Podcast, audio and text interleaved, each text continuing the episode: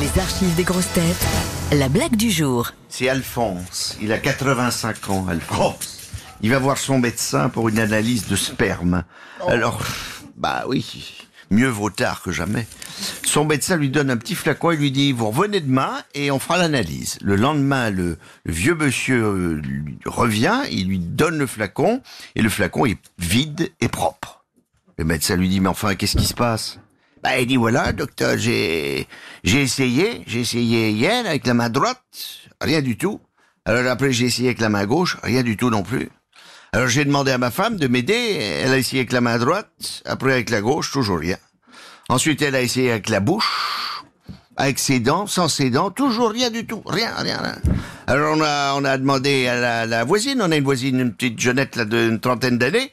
Elle est venue à la maison, alors elle a essayé avec sa main droite, sa, sa main gauche, avec sa bouche, avec ses dents. Sans ses dents, rien du tout.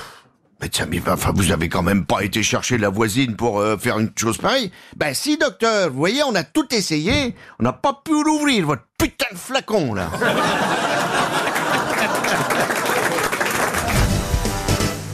Vous aimez les grosses têtes Découvrez dès maintenant les contenus inédits et les bonus des grosses têtes accessibles uniquement sur l'appli RTL. Téléchargez dès maintenant l'application RTL.